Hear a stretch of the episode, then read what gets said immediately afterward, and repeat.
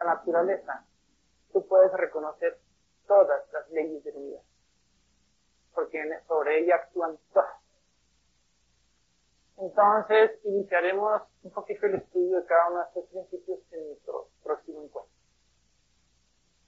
Por hoy, no solamente quiero las gracias por habernos acompañado, sino decirles que realmente me siento muy feliz de la oportunidad que tanto ustedes como el Padre nos dan de compartir estos momentos.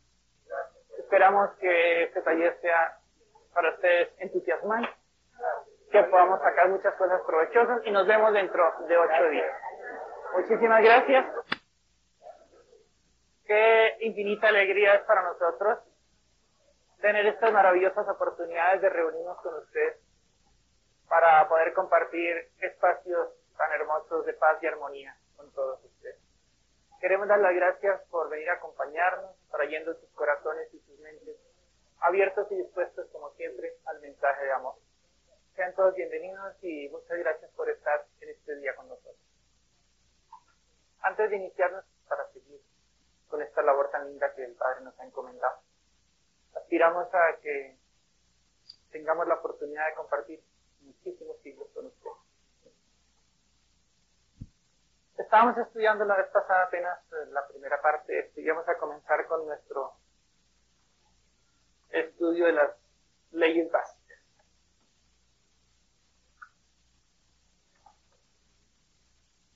Espero que ustedes se hayan dado la oportunidad de leer la primera parte del manual, la introducción, donde están los planteamientos básicos del taller, y empezar a estudiar un poquito el tema número uno.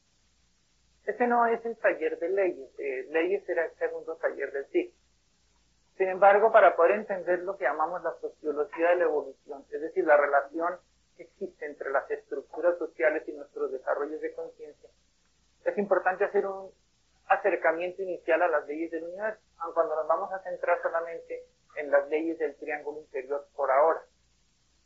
Entonces, en este taller vamos a trabajar profundamente las cuatro leyes fundamentales que rigen la evolución humana.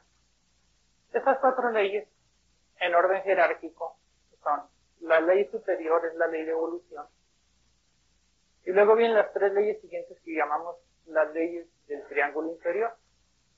En este mismo orden, la ley de correspondencia es una ley superior a la ley de armonía.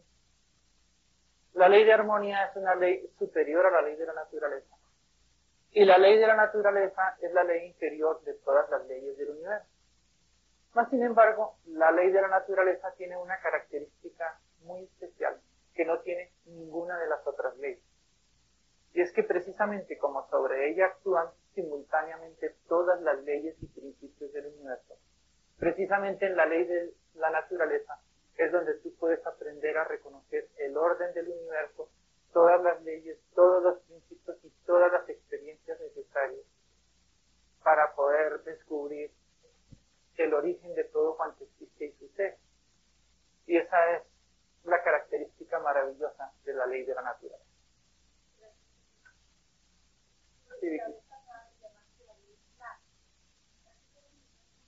Cuando decimos ley plana, la ley de la naturaleza quiere decir una ley que no tiene jerarquía sobre ninguna otra sino que al contrario, todas las demás leyes tienen jerarquía sobre la naturaleza. Es decir, ella no tiene ningún proceso de ascendencia, como el plano sobre el cual todas actúan. Por eso la llamamos ley. Vamos a ver aquí en esta cartelera donde están las siete leyes, lo que llamamos la jerarquía de las leyes. La ley de amor es la ley superior del universo. La llamamos el origen de todo cuanto existe sí sucede. Es decir, que el proceso de la información absoluta del universo es ley de amor. Aunque no vamos a profundizar ahorita demasiado en esto porque lo haremos en el tema 5. Me gustaría decir que la ley de amor la dibujamos como una esfera que llamamos absoluta y la llamamos la esencia absoluta del ser. Ahí está contenida la totalidad de la información del universo. Luego viene la segunda ley de jerarquía, que es la ley de manifestación. Y a la ley de la manifestación, entonces la llamamos la ley del Padre. El Padre lo podemos dibujar como otro archivo exactamente igual al del ser. Lo que sucede con el Padre es que el Padre tiene una función diferente al ser. Porque la función del ser es solamente contener. Contener la información. Mientras que la función del Padre es crear usando la información del ser. Entonces las tres primeras leyes del universo rigen estos procesos. La ley de amor es la ley que se origina en el absoluto y manifestado esencia del ser, contiene todo. Luego viene la creación, y la creación es lo que hace el Padre, utilizando la información del ser, de la esencia absoluta. Y por supuesto el Padre para hacer la creación luego usa la tercera ley, que es la ley de polaridad. La ley de polaridad es la ley que maneja la interacción entre lo masculino y lo femenino del universo. Por supuesto, todo en el universo, sin excepción, contiene simultáneamente las características masculinas y femeninas. desde la misma esencia de la materia que es el átomo, allí está lo masculino y lo femenino representados en el protón y en el electrón. Hasta los gigantescos procesos de las galaxias o de los universos infinitos, está la misma ley de lo masculino y lo femenino. Entonces, esas tres leyes que llamamos las leyes superiores, son las leyes de la creación. Son las leyes inmutables del origen de todo cuanto existe y sucede. El propósito de estas tres leyes es el tercer aspecto de la teoría del universo, porque todas las tres leyes superiores tienen un solo propósito, y el propósito es el Hijo. El Hijo tiene una función dentro del universo que es la función de aprender.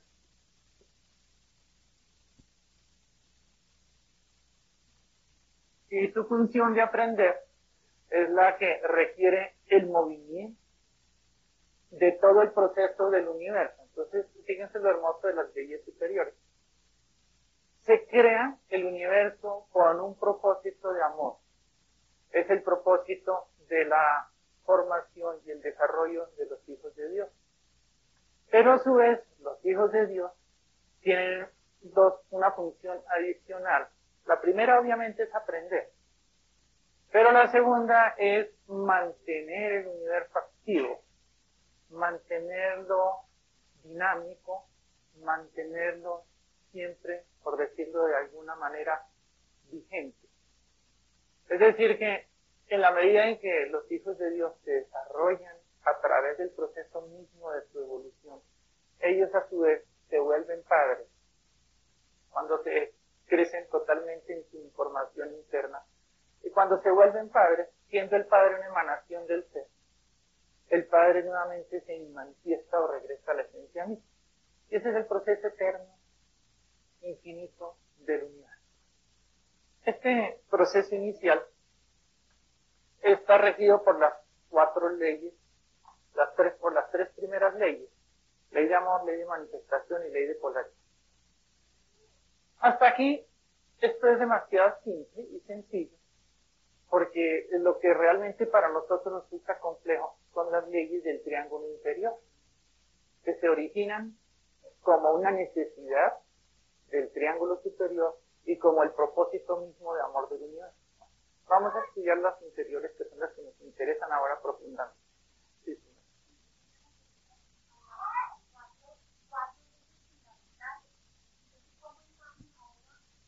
Las, las leyes fundamentales son de la evolución hacia abajo, que son las fundamentales para nosotros los seres humanos. La evolución, la correspondencia, la ley de armonía y la ley de la naturaleza.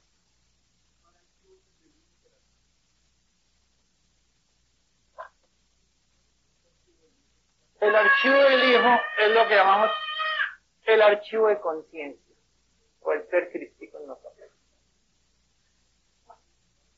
Entonces, La ley de evolución es la ley que ocupa exactamente el centro de las leyes.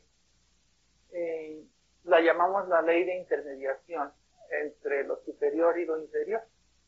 Porque se está dividido en dos triángulos, las tres superiores y las tres inferiores. Esta ley de intermediación tiene solamente un propósito maravilloso, que es permitir que todos los procesos que se dan dentro del triángulo inferior lleguen a transformarse de forma tal se conviertan en el proceso mismo del triángulo superior. Y eso es la evolución, la transformación de todos los procesos que equivalen a la evolución de la conciencia o desarrollo de la conciencia. El desarrollo de la conciencia solamente es el proceso de la toma de información del universo por parte del Hijo de Dios. Pero las experiencias no las vivirá la conciencia, las vive la personalidad humana. Entonces, ahora vamos a ir de abajo hacia arriba. Aquí vinimos de arriba hacia abajo. Vamos a dejar un momentico quieta la ley de evolución. Ahora vamos a explicar más profundamente estas cuatro leyes. Esta ley de evolución es la ley de mayor jerarquía, porque es la que rige totalmente las tres leyes inferiores. No es posible salirse de la ley de evolución. Las únicas leyes que nosotros podemos violar en el universo son las tres leyes inferiores. De la ley de correspondencia hacia arriba no hay nada que podamos violar. Por eso podemos entender esto que vamos a decir ahora con respecto a la ley. La violación de la ley permite el descubrimiento de su existencia para aprender a reconocer en primera instancia como tal su existencia y en segunda instancia la necesidad de obedecerla para fluir con el orden del universo. Pero para hacer ese proceso nos salimos única y exclusivamente de las tres leyes interiores. Vamos a explicar cómo. Por lo tanto, como de las leyes superiores jamás nos podremos salir de ellas podemos establecer el primer principio de ley que rige nuestras vidas humanas. Todo lo que existe y todo lo que sucede siempre estará dentro de la ley del universo y no habrá ninguna cosa que pueda hacerse o que exista que no esté dentro de la ley. Cuando vimos este postulado entre las personas dicen, entonces ¿cómo violamos la ley? Todo lo que sucede está dentro de la ley. Que lo único que violamos son leyes inferiores pero está permitida esa violación, está permitido ese salirse de la ley desde las leyes superiores porque es indispensable hacer esto para poder descubrir que la ley existe. Entonces vamos a ir ahora hacia abajo. Vamos a la ley de la naturaleza y decimos algo con respecto a la ley de la naturaleza. La ley de la naturaleza es una ley que permite la, el equilibrio, lo, como lo pudiéramos decir, el equilibrio entre todo lo que existe. Pero ese equilibrio no se mantiene de una manera pacífica, sino que ese equilibrio se mantiene por una forma de destrucción, donde todo aquello que llegue a salirse de la perfección será inmediatamente destruido por la ley de la naturaleza. Hay una afirmación que los seres humanos hacen que es interesante, cuando en su primera parte no corresponde a la realidad, pero es interesante como un proceso de reflexión. Este postulado humano dice, un Dios siempre perdona. El hombre algunas veces y la naturaleza nunca. Esto quiere decir que en la ley de la naturaleza no hay ninguna posibilidad de que algo pueda ser tenido en cuenta como el sentimiento o pesar o lástima o compasión o caridad. Eso no existe dentro de la ley de la naturaleza para nada. Eso está en otras leyes. Entonces, en la naturaleza, cualquier cosa que intente desequilibrarse será inmediatamente destruido por la naturaleza misma. Esa es la razón de que hay unas defensas en la naturaleza la ciencia hoy las tiene clasificadas como virus, como bacterias, enfermedades, que no son nuestros enemigos ni muchísimo menos. Son los elementos que mantienen el equilibrio. Entonces, cuando cualquier ser se debilita, será presa inmediatamente o bien de los depredadores, o bien de las mismas bacterias o virus, y será destruido en su forma material, porque la parte espiritual es invulnerable e inmortal. Pero en su forma material, que es la que rige esa ley, la naturaleza no lo admitirá. Igual cualquier ser que se debilite, que no tenga las condiciones óptimas, será presa inmediatamente de los depredadores. Y eso es lo que mantiene el equilibrio perfecto. ¿Se dan cuenta de lo que es la ley de la naturaleza? Mantiene un equilibrio perfecto, pero dentro de ella no podremos hablar ni de sentimientos, ni de compasión, ni de caridad. Ahí no hay la más mínima posibilidad de que alguien diga pobrecito. Eso no existe en esa ley.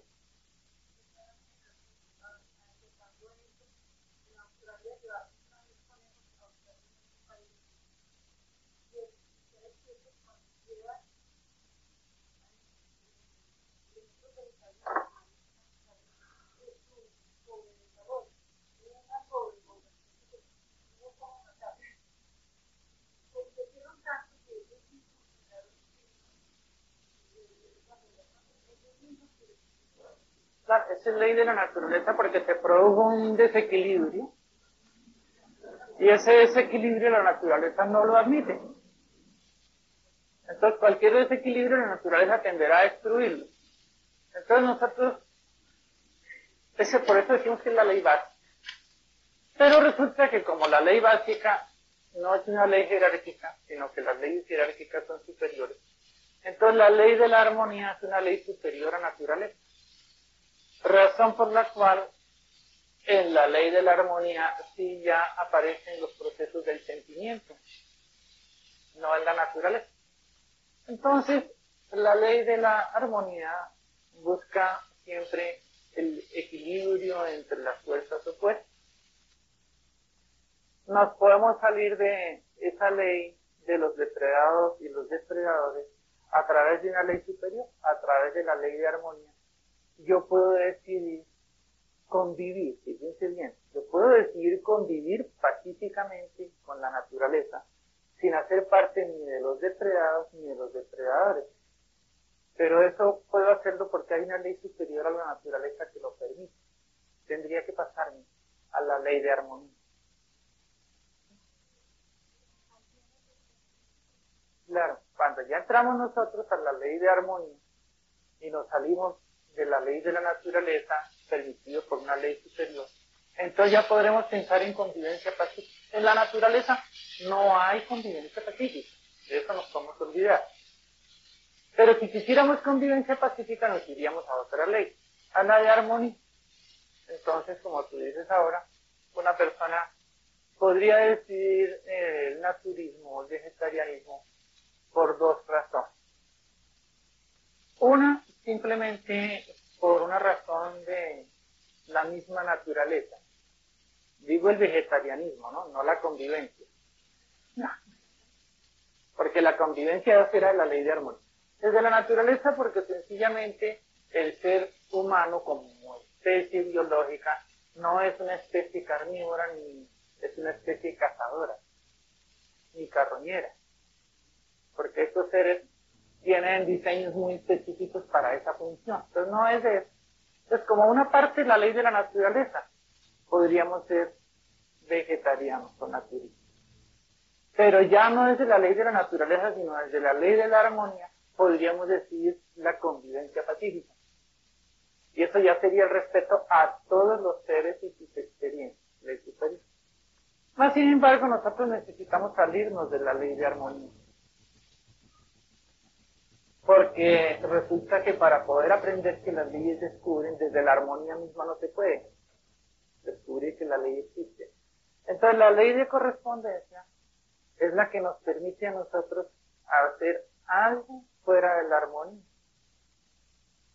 Por ejemplo, una alimentación inapropiada está por fuera de la ley de la naturaleza y está por fuera de la ley de la armonía pero está de acuerdo con la ley de correspondencia. Corresponde la experiencia de intoxicarse corresponde la experiencia de deteriorar la genética, corresponde la experiencia de enfermarse, corresponden todas esas experiencias para hacer los aprendizajes. esta ley de correspondencia nos va a permitir a nosotros violar la armonía, violar la naturaleza. Por eso hay tan poca armonía en las relaciones humanas, hay tan poca armonía en el planeta Tierra, porque los desequilibrios son gigantescos en todo sentido. Los desequilibrios sociales, los desequilibrios físicos, los desequilibrios económicos, los desequilibrios ecológicos, todos esos desequilibrios, las contaminaciones, todo esto que hacemos los seres humanos, está permitido, fíjense bien, todo esto está permitido por la ley de correspondencia. Y por eso podemos decir que cuando alguien contamine, arrase el medio, acabe las especies que decimos que están en vías de extinción, y todo este tipo de situaciones, todo esto está permitido por la ley de correspondencia. Sí, Carlitos.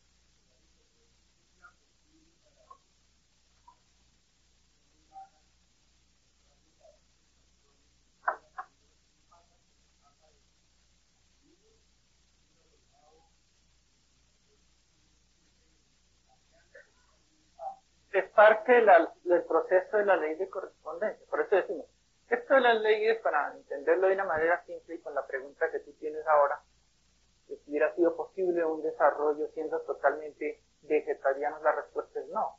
Necesitábamos pasar por, por carnívoro, por depredador, por guerrero, por, por todo, hasta por carroñero, porque también hemos, aún somos de eso, ¿no?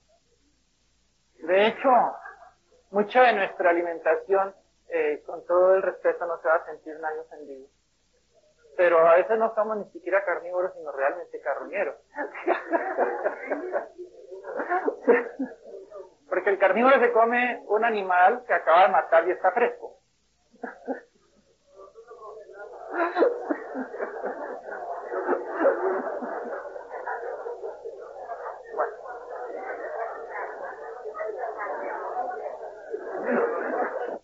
la pregunta de Carlitos, ya te respondo. Resulta que dentro del proceso mismo de la evolución, fíjense que una cultura humana o una civilización humana que sea nómada no tiene ninguna posibilidad de ser agricultura. agricultura. No hace agricultura porque la agricultura requiere un asentamiento, porque es necesario esperar a que las plantas tengan un proceso de desarrollo. Entonces la agricultura la hacen los pueblos que ya se asientan, pero los pueblos nómadas no pueden hacer agricultura. Pero los pueblos nómadas fundamentalmente son cazadores. Siempre lo fueron y no dejarán de serlo. Y luego ya se vuelve parte de la cultura de la alimentación y pues se degradan los procesos de asimilación, se debilita la genética y todo eso sucede porque corresponde que así sea. Es perfecto. Aquí no hay nada que no sea perfecto. Todo está dentro de la ley aún las grandes dramas que genera el ser humano están dentro de la ley, dentro de la ley de evolución.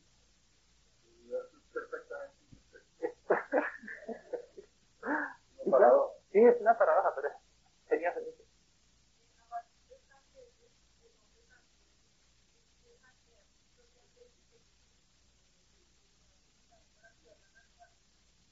El hombre crea sus propias leyes, o mejor las llamáramos sus propias normas. Eh, por supuesto que las normas de los hombres hacen parte fundamental del proceso de la evolución del hombre.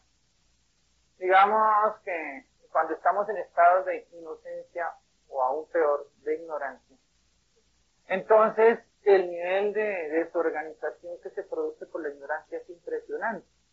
Y la única forma de controlar estos niveles de conflictos originados en la ignorancia es a través de normas supremamente rígidas, impositivas, respaldadas con ejército. Y de ahí surgen lo que llamamos las leyes del hombre que producen los ordenamientos de los procesos del hombre. Que estos ordenamientos son parte de la ley de evolución del universo. Entonces, luego hablaremos ya profundamente en el taller de leyes de la diferencia entre leyes de los hombres y leyes del universo. Pero igual todo, todo lo que existe sucede está entre la ley. Por absurdo que nos parezca, por confrontante que nos parezca. Entonces las personas que están luchando contra las desaparición de las especies que consideramos en vías de extinción. No hay especies en vías de extinción, ¿no? Esto es una de nuestras creencias básicas. Las especies podrán desaparecer de un lugar, pero nunca del universo. Cuando luchamos contra la contaminación ambiental, cuando luchamos contra cualquier cosa, no comprendemos que esto está dentro de la ley del universo, pero resulta que la lucha contra eso también está dentro de la ley. O sea que entonces aquí viene alguien y hace una contaminación y la contaminación está dentro de la ley. Y viene otro que lucha contra el contaminador o contra la contaminación y eso también está dentro de la ley.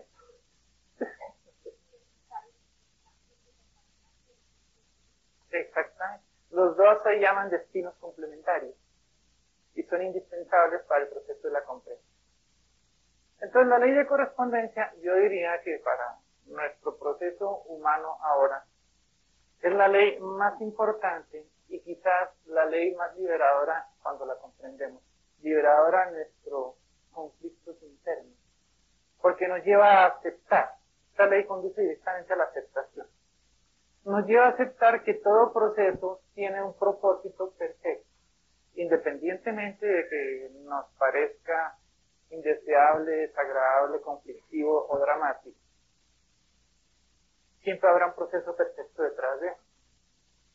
Nos salimos de la ley de correspondencia y de ahí para arriba no nos saldremos de ninguna otra ley. Cuando una persona, por decir algo, le corresponde por destino, le corresponde por evolución, le corresponde por función, para decir cualquier cosa, ser panadero. Pero no quiere ser panadero, sino que lucha y dice yo quiero ser mecánico. Entonces renuncia a ser panadero y se dispone a estudiar mecánica y se salió de la ley de correspondencia. Puede hacer eso. Es un ejemplo porque yo diría que, si no la mayoría, por lo menos una gran cantidad de seres humanos en muchas ocasiones hacemos exactamente eso contra la ley de correspondencia. Eh, la vida me ha colocado en un lugar, me quiero ir para otro. Me da una profesión, la rechazo. Voy a hacer un negocio, no es el que yo quiero, quiero hacer el del vecino, no el mío. O sea, nuestra mente siempre está tratando de hacer algo diferente a aquello que la vida lo ha colocado a hacer. Eso se llama salida de la ley de correspondencia. Eso está permitido por la ley de evolución está permitido que yo coja un camino diferente al que me corresponde. Pero el resultado de hacer eso va a ser muy evidente. Va a ser muy evidente porque entonces empiezan todos los bloqueos, empiezan todos los conflictos, empiezan todas las restricciones, empiezan esa barrera que yo no sé por qué no puedo traspasarla y que yo la llamo injusticia. Empieza a originarse porque yo me quiero encontrar la ley de correspondencia pero está permitido que yo haga eso. Es necesario que yo haga eso. Y eso es lo que es la ley de evolución. La ley de evolución permite que todos los desastres ocurren para que yo descubra que existe la Cuando ya entendemos un poquito de esto, entonces aquella expresión muy común en los seres humanos, pero cómo Dios permite que suceda esto, empieza a tener mayor claridad.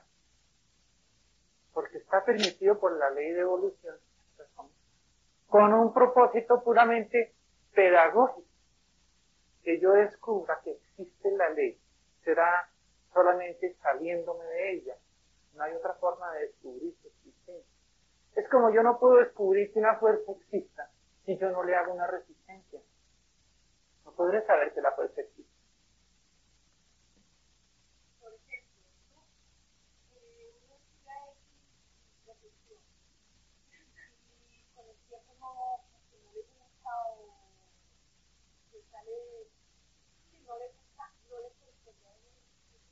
Por supuesto que si una persona estudia una profesión y después no le gusta, no quiere usarlo, se quiere, se está saliendo de la ley de correspondencia. Bien puede haberse salido antes porque estudió la profesión que no le correspondía. En ese momento, entonces encuentra un bloqueo en ella.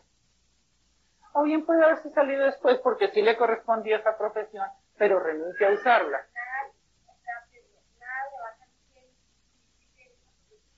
Nada. O sea, la forma de saber que me salí de la ley de correspondencia es porque vienen los bloqueos. ¿Por qué? Porque la ley finalmente me permite la salida de ella para descubrir, pero no me permite el desarrollo de la violación. Si yo la convierta en mi herramienta de vida. Entonces bloquea. Entonces cada vez que encontramos todas esas cosas que en nuestra vida no fluyen, no importa qué sea lo que no fluye, cualquier cosa, llámense relaciones, llámense salud, llámense negocios, llámense capacidad de disfrutar, llámense profesión.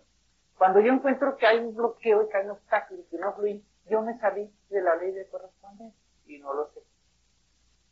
Pues empiezo a descubrirlo, ¿no? Eh, tenía una pregunta. Ah, bueno.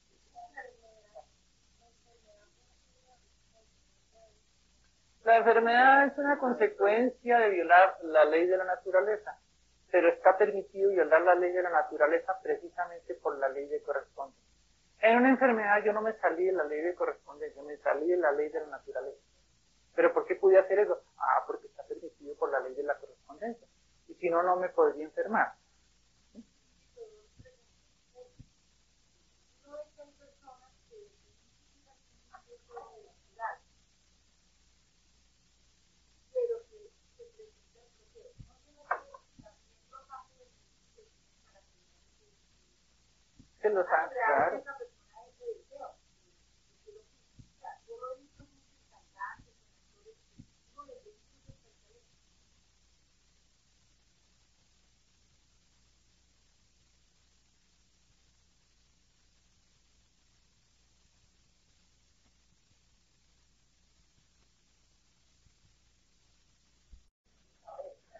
Qué rico estuvo el título y el propósito.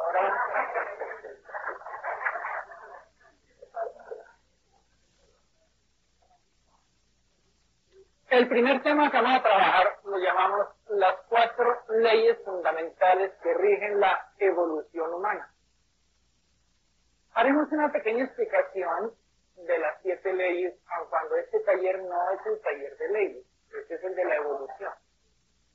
Pero para efectos del taller de sociología de la evolución, las leyes superiores no tienen mayor importancia, sino las cuatro inferiores, las fundamentales para la evolución porque las superiores no manejan la evolución, sino la creación, es diferente.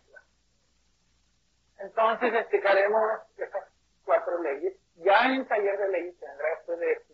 Ahí sí vamos a profundizar única y exclusivamente en las leyes. Ese es un taller donde no hablaremos ninguna otra cosa diferente a ley. Nada Y en el de manejo práctico de las leyes de la vida hablaremos exclusivamente de leyes pero de leyes que se originan de las leyes mayores y que llamamos leyes menores o leyes de la vida. Esas serán como dos. Sí, pero ya estamos, estamos iniciando, ¿no? Entonces, en este taller fundamentalmente vamos a profundizar en las cuatro leyes de la evolución de nuestra conciencia. En el segundo tema vamos a trabajar lo que llamamos la espiral evolutiva y su relación con la luz y con el sonido. Siempre hemos escuchado prácticamente de todos los maestros y de todas las filosofías que la luz y el sonido está impresa la evolución, etcétera, pero nuestra mente no logra comprenderlo muy bien. Nos interesa ampliar la información, hacerla más comprensible, hacerla más eficiente. Y para eso, pues, hoy tenemos unos recursos extraordinarios que son los recursos de la ciencia, de la tecnología que nos permiten entender mejor los comportamientos de las frecuencias vibratorias, de las ondas de transmisión, de la información que corresponde a, cada estado vibracional o cromático.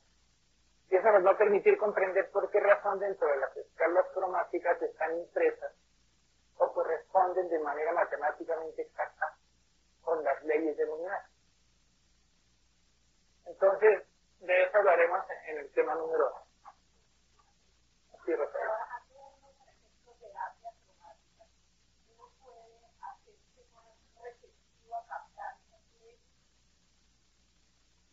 Por supuesto, que dentro del estudio de la coromología es un estudio muy profundo. Diríamos que nosotros los seres humanos en el planeta Tierra aún estamos en en cuanto al estudio de los cristales y de la cromología.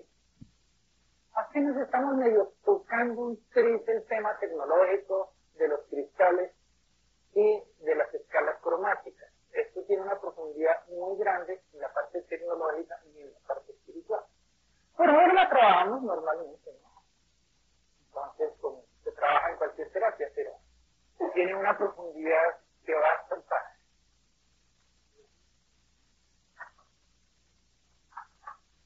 En el tema número 3 vamos a trabajar algo que llamamos los conceptos humanos y las verdades universales.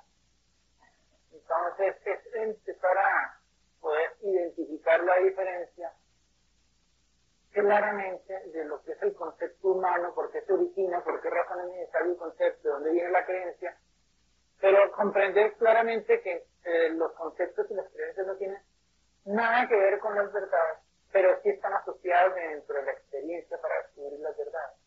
Es decir, el concepto, la creencia, la falsedad, el ego, son necesarios para el descubrimiento de la verdad y de la ley, o de lo contrario no existirían si no fueran necesarios.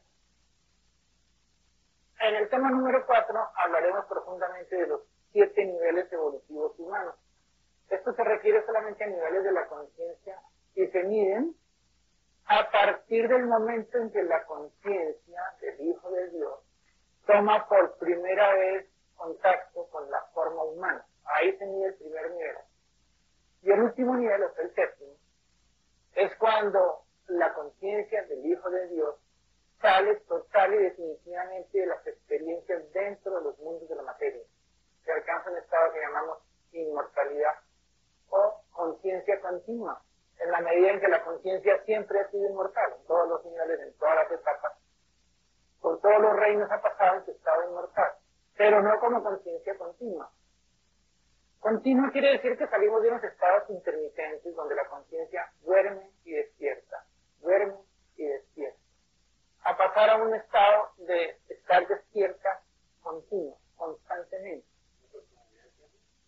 Eh, no la llamaría personalidad, pero sí es eterna, la llamaríamos conciencia eterna, aunque vale la pena recordar que la conciencia siempre ha sido inmortal, pero no continua, porque ella se se duermen mientras las personalidades hacen las experiencias. Entonces, cuando se terminan ese tipo de experiencias, la conciencia ya no se vuelve a dormir, vuelve un proceso continuo y entra a los pedagogos del universo, en el séptimo nivel. Entonces, en el tema 4 vamos a hablar de eso, de siete niveles y tratar de que nos pueda quedar muy claro cómo se identifica en nuestra experiencia física cada uno de estos niveles y cómo se experimenta interiormente cada uno de estos niveles.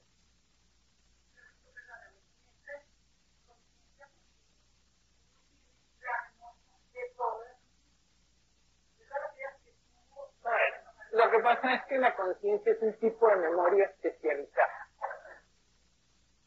que recoge única, fíjense bien, única y exclusivamente recoge la verdad recoge la comprensión de las leyes del universo, las herramientas para la creación y para todo, pero no las experiencias vividas porque la conciencia jamás vivió experiencia alguna, ni la va a vivir. Entonces, ese es otro registro diferente, que es el registro de las personalidades utilizadas. Claro, la conciencia recuerda los resultados comprendidos. Pero el archivo de personalidades utilizadas es un archivo histórico que luego en leyes profundamente, y en otros talleres también hemos hablado de eso. ¿Qué se hace para qué sirve ese archivo? Pero eso no es un archivo de conciencia. El archivo de personalidades es otra cosa. Y las experiencias vividas son algo que la conciencia usó, pero que no hará parte de ella, ni de su experiencia. El tema 5 diríamos que es el tema central de este taller. Lo llamamos la, manifestación piramidal del absoluto. Este va a ser el tema al cual le dedicaremos más tiempo de todo el taller. Porque en este tema 5 vamos a hablar profundamente de el origen de los procesos de evolución, sus formas de manifestación asociadas a las estructuras piramidales, las secuencias evolutivas dentro de los óvalos eternos, los 40 niveles de las dimensiones y sus correspondientes características energéticas, y profundamente el aspecto, esperamos que logremos comprenderlo, de la sencillez que tiene el proceso de la tríada en descenso y en ascenso. Ojalá, si podemos comprender esto, estoy seguro que para muchas personas esto va a ser mucho más simple, porque sus mentes ya tienen más información. Los que hasta ahora están entrando en contacto con la información, espero que sea bastante liberador de muchas cosas. Pero finalmente lo comprenderemos profundamente. No importa cuántas veces tengamos necesidad de repasarlo. El universo no tiene ninguna cara. Sino que lleguemos a comprender.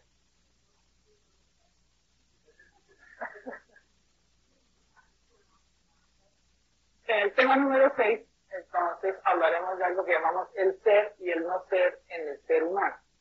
Este es un tema donde vamos a hablar de la esencia del ser en nosotros, no de la conciencia, de la esencia de ser, como información.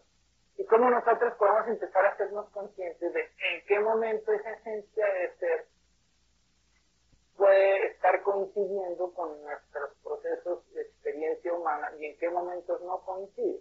El ser es inmutable, perfecto, es la esencia misma del absoluto.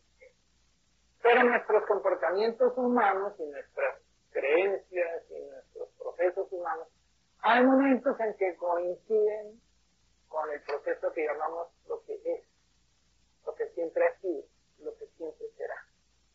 Esos son momentos por lo general corto. Y en la mayoría de nuestras experiencias eh, coinciden con lo que no es de esa característica. Poco a poco la idea es que va a ir coincidiendo más. Llegará el día en que todos nuestros comportamientos, pensamientos, actitudes correspondan exactamente con la esencia de ser. Y de ese día estaremos ya sobre el séptimo nivel.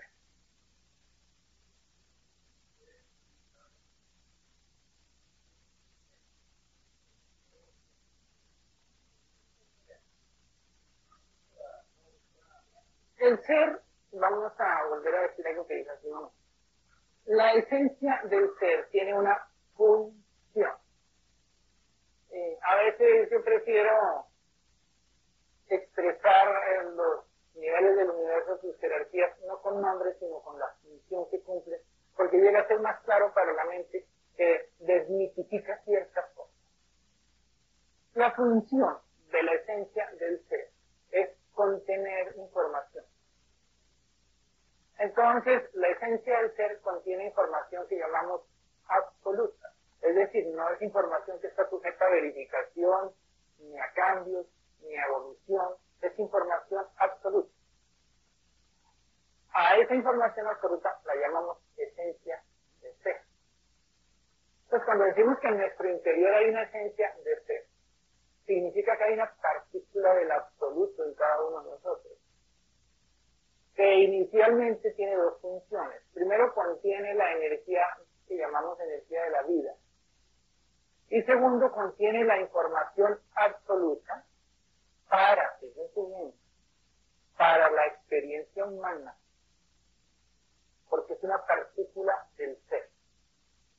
Voy a poner un pequeño ejemplo, pero tranquilos que esto lo vamos a ampliar, que apenas estamos estudiando el temario, ¿no? Ustedes imagínense que a nivel de información humana, posiblemente existe ahora, ¿no? Una biblioteca, seguramente será virtual, donde esté consignada la totalidad de la información que ha descubierto el ser humano. La totalidad de la información, hasta donde va el ser humano en el planeta Tierra. Es decir, que si yo me remito esa biblioteca, podría sacar cualquier información para hacer cualquier cosa que el ser humano ya haya hecho, aunque yo no la haya hecho.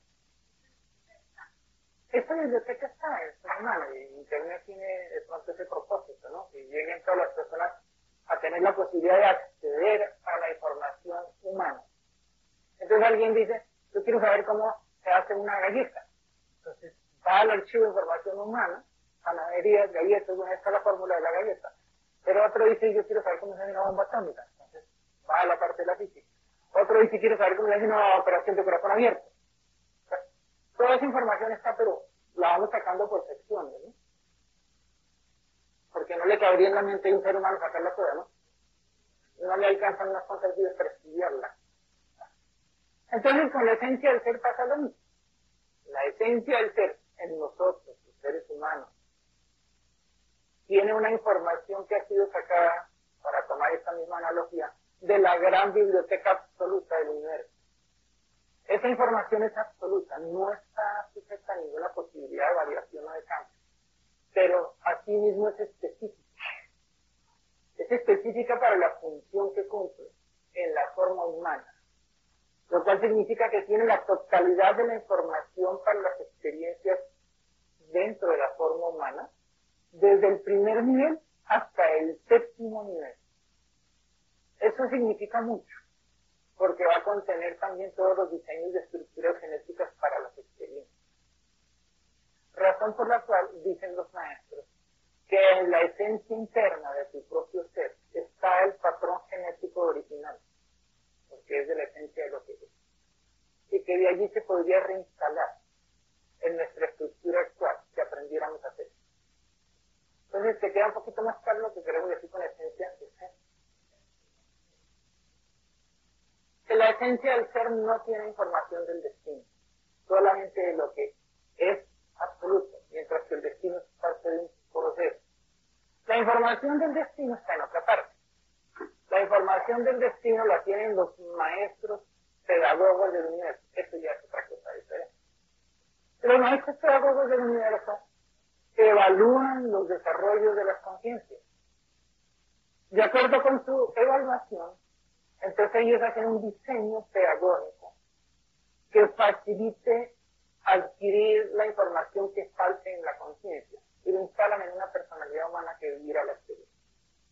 Pero el destino no tiene nada que ver con la esencia del ser. Mas, sin embargo, un maestro pedagogo del universo, ¿de dónde toma él como maestro? Información para hacer los diseños pedagógicos. Del absoluto lo toma. Porque es que en el absoluto está toda la información de todo. Ese es el Internet cósmico total. Y no falta allí y todo lo que hay ahí es perfecto. Pero se toma por porciones, ¿no? Por porciones que vas a utilizar. Un creador dice, bueno, yo voy a diseñar vegetales. Entonces va al absoluto y toma la información que tiene que ver con todas las especies vegetales. O puede ser que no con todas, sino con las específicas para tal o cual clima, planeta o condiciones. Entonces en el absoluto están todas se toma la información específica para una acción, creación o función cualquiera. Y no hay ninguna que falte en el absoluto.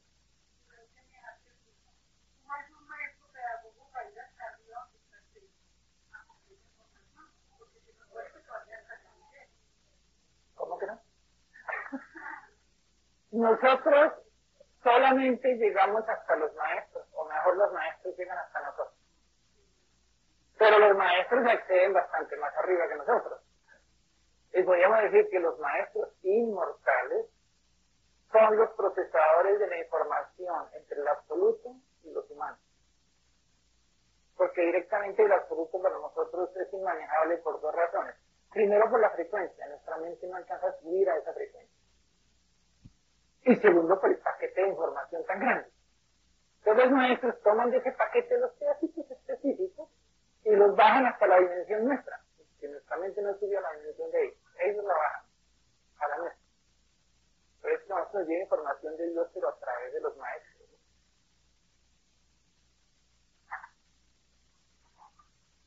En el tema número 7, entonces, vamos a trabajar ya algo muy sencillo. A partir del tema 7, en el tema 5 y 6 vamos a pegar una elevada impresionante. Pero a partir del tema 7 vamos a aterrizar. Regresamos a la Tierra. Pero en el tema 7 empezamos a trabajar los principios de la ley universal en la vida diaria. Aquí, en la cotidianidad, en el manejo de nuestra experiencia común y corriente. Principios de ley del universo, después de haber conocido el gran paquete. En el tema 8 vamos a trabajar algo que tiene que ver directamente con la organización social Lo llamamos las reglas de oro de la organización social. Los últimos temas del taller tienen el propósito de compartir información que en el futuro, esperamos en el futuro próximo para nosotros, se convierta en una herramienta para el desarrollo de formas estructurales de civilización unida, pacífica, armónica y respetuosa, donde nos acerquemos a los hermanos superiores que tienen mundos unidos y no fraccionados como el nuestro. Entonces ahí vamos a trabajar la parte de sociología como tal, aplicable a nuestra experiencia humana actual. Entonces por eso el tema 9 está dedicado a los 10 grados de la organización social. ¿Cuáles son esos grados de organización social a través de los cuales vamos transcurriendo en el proceso de evolución interna hasta llegar a una civilización u organización social que llamamos de hermanos mayores? Pero también vamos a analizar las de los hermanos del tercer nivel. Hacia arriba, porque del tercer nivel hacia abajo no hay exactamente una organización social, sino una medición de fuerzas. una medición de fuerzas donde hay una ley básica de la naturaleza, la ley del más fuerte. la organización social como tal realmente es a partir del tercer nivel. En el último tema ya no vamos a hablar de nada anterior. Vamos a hacer una pequeña explicación que muchos de ustedes seguramente ya no la necesitan. Que llamamos los ejercicios que facilitan la percepción. Estas son técnicas sencillas del manejo de meditación, del manejo de oración, el manejo de invocación. Está en este taller por una razón muy sencilla, porque cuando las personas por primera vez toman contacto con esta información, siempre tienen una pregunta obvia. ¿De dónde viene esta información? Porque no la he visto en libros. Entonces, para responder esa pregunta obvia, es que en el tema de 10 hacemos esta explicación. Por eso digo que de ustedes ya no la necesitan, pero igual la volveremos a repetir. Bueno, entonces, como así ya nos ha quedado muy claro, vamos a iniciar ahora el trabajo como tal. Entonces comenzamos con nuestro tema número uno. En introducción del manual que yo les sugiero esta semana leerla con cuidado, hay una partecita que es como el punto de partida para nosotros. Dice, ¿por qué? son las, preguntas del por qué que tenemos nosotros visualmente. Estos somos como los niños chiquitos cuando le preguntan a sus padres, ¿y por qué llueve? ¿Y, por qué hace sol? Eh, ¿Por qué te cambiaste el vestido? ¿Y por qué prendiste el fogón? ¿Y por qué pones el agua en la estufa? ¿El por qué? Entonces a nosotros frente al universo, aunque ya no somos niños físicos, hacemos lo mismo. vamos a preguntar, bueno, ¿y, por qué la ignorancia, padre? ¿Por qué existe la ignorancia? ¿Cuál es problema? ¿Y por qué existe la esclavitud? ¿Y por qué existe la injusticia? ¿Y por qué las diferencias entre los ricos y los pobres? ¿Y por qué el odio? ¿Por qué las personas se odian? ¿Y por qué la envidia? ¿Por qué alguien envidia al que tiene más que él o mejor que él? ¿Y por qué la maldad? ¿Y por qué la muerte? ¿Por qué nos morimos? ¿Y por qué las enfermedades? ¿Y por qué las guerras humanas? ¿Y por qué la desarmonía? ¿Y por qué el sufrimiento? Y sigue nuestra lista de por qué. claro, y porque todo es entonces, uno de los propósitos de este taller es aclarar todos esos por qué. ¿Por qué todo esto? Eh, hay unos postuladitos que están aquí en la parte de abajo de la página 4, que son unas citas. Unas citas que fueron tomadas en las primeras enseñanzas del maestro y están literales. A mí personalmente eh, me parecen muy ilustrativas y muy lindas, la razón por la cual las hemos colocado en la introducción. Porque para mí hablan de una secuencia lógica, organizada y perfecta. La primera dice, quien vive respira. Es evidente, ¿no es cierto? Todo lo que está vivo respira. Pero entonces sigue la secuencia. Después de que está vivo, entonces, ya cuando llegamos al nivel humano, quien lee, aprende. Todo el que lea algo, cualquier cosa que lea, aprende algo. Quien actúa, comienza a comprender. Porque lleva a la práctica lo que aprende y se da cuenta si eso servía o no servía, si era cierto o no. Pero finalmente solamente quien practica, practica y practica, llega a saber.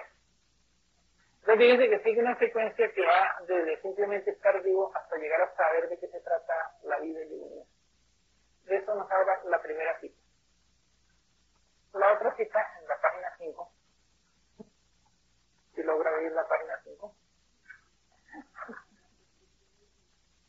Entonces, esta fue una cita que me hizo pensar mucho, me parece muy linda. La perfección es Dios y la naturaleza. Ahora comprendo que estos son los dos extremos del universo. Dios como la máxima dimensión de donde surge la información y la naturaleza como la máxima expresión de Dios en toda su creación. Entonces la perfección está en el origen y está en su manifestación final y ahí lo podemos estudiar. la naturaleza es la manifestación de Dios y el ser humano es la expresión de Dios. Me llevó un tiempo comprender la razón por la cual el ser humano es la expresión de Dios. Porque vemos nuestros comportamientos humanos y decimos, pero esto está como lejos de una expresión de amor, ¿no? Poco amorosos nuestros comportamientos. Lo que sucede es que nosotros aún no somos humanos. Esto ahora comprendí porque dice el maestro, el ser humano debe crecer de Dios. Pero maestro, yo veo que los comportamientos humanos son como agresivos. Y aquí quién te dijo que tú eras humano. Todavía no llegas a ese nivel. Entonces, ¿en dónde estoy? Hasta ahora estás en el reino de los centauros. Comportamientos animales dentro de una forma humana.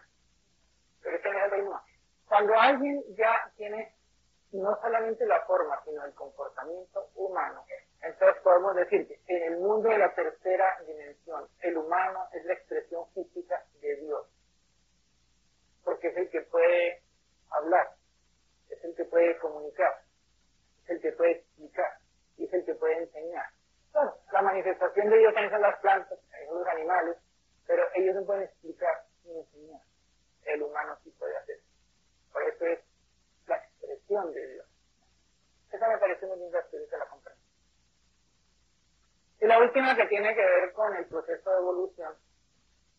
Quien comprende la naturaleza es un habitante armónico, porque la naturaleza vive en armonía.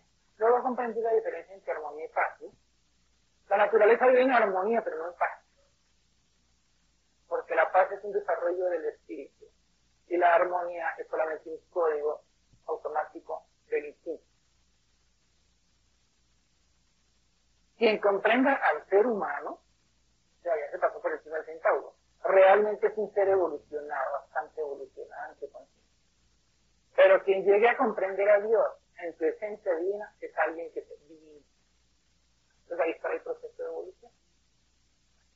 Entonces, para seguir esa secuencia, entonces vamos a estudiar primero patrón básico de las leyes que rigen ese proceso. Son las cuatro leyes fundamentales que rigen la evolución humana. Así como están aquí, están en orden de jerarquía. De estas cuatro leyes, la mayor jerarquía es la ley de evolución, porque precisamente es la ley de la pedagogía. No hay posibilidad de salirse de la ley de evolución.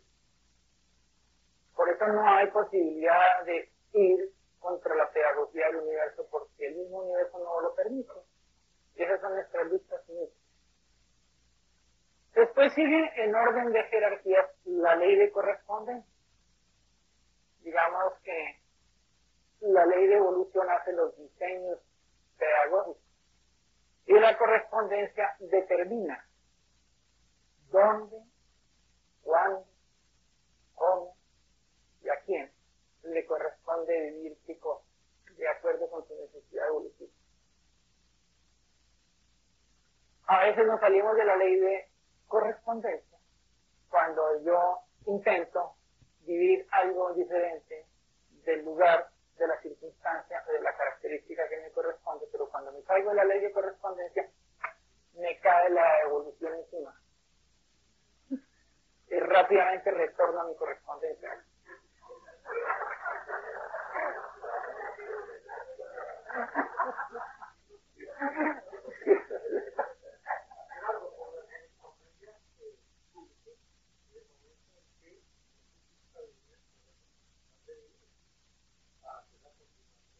La, correspondencia surge desde la evolución, que es ley superior. Porque la evolución dice, este diseño pedagógico no puede cumplirse sin ética X planetas, pero como ese espíritu está asignado a un planeta Tierra, entonces dentro del planeta Tierra escojas unos padres, una cultura, un lugar, una civilización, una estrella. Eso es lo que corresponde a ese. Pero alguien dice, pero fue que nació en Afganistán. Bueno, perfecto, esa su correspondencia maravillosa. Nació en Suiza, en Austria, en Holanda, en España. Ah, bueno, esa era su correspondencia. ¿Y dentro de qué lugar del país nació? Porque también varía. Claro, por. ¿Qué clase de cultura escogió? ¿Qué clase de condición social? ¿Qué clase de situación económica? Todo eso es la correspondencia. Luego viene la ley de armonía. Fíjense que la ley de armonía no es ni más ni menos una ley de alta jerarquía. Es de las leyes de más baja, apenas por encima de la naturaleza. Y sin embargo la confundimos con la ley de amor. Porque la ley de armonía es una ley que permite el equilibrio, más no en sí misma la comprensión. Entonces por eso la entendemos como algo agradable y a veces lo que hacemos es confundir el amor con la armonía. Vamos a tratar de aclarar esa diferencia en este tema. Y claro, nos da una sensación agradable por el equilibrio. La naturaleza vive en armonía, pero no convive pacíficamente.